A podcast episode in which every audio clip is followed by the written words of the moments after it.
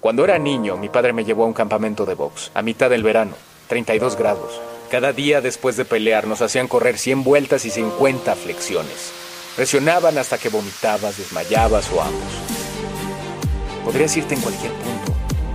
Tenías que renunciar. Y supongo que no renunciaste. Renunciaba cada maldito día, pero no en voz alta. Porque yo nunca iba a darles la satisfacción de aplastarme.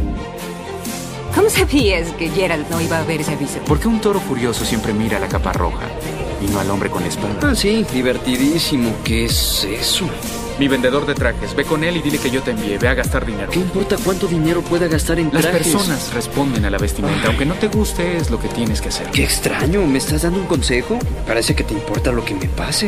No es cierto. Tú eres un reflejo de mí y por supuesto que me importo yo, así que quita tu fea corbata de mi cara y ve a trabajar.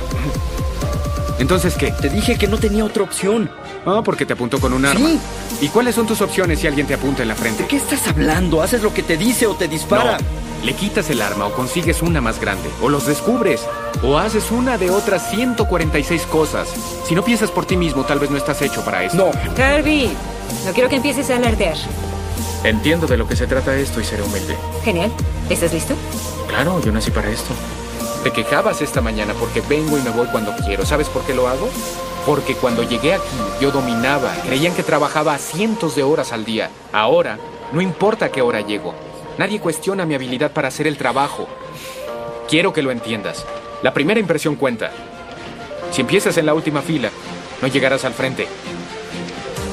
Los juicios de prueba son para averiguar qué tipo de abogado quieres ser y solo existen dos tipos, ganadores y perdedores. Eso suena grandioso, Harvey, pero no me he preparado. Yo no tengo a nadie que interprete a mi cliente ni a mi testigo, y parece que voy a enfrentarme a alguien que no es de fiar. Encuentra la forma de vencerlo.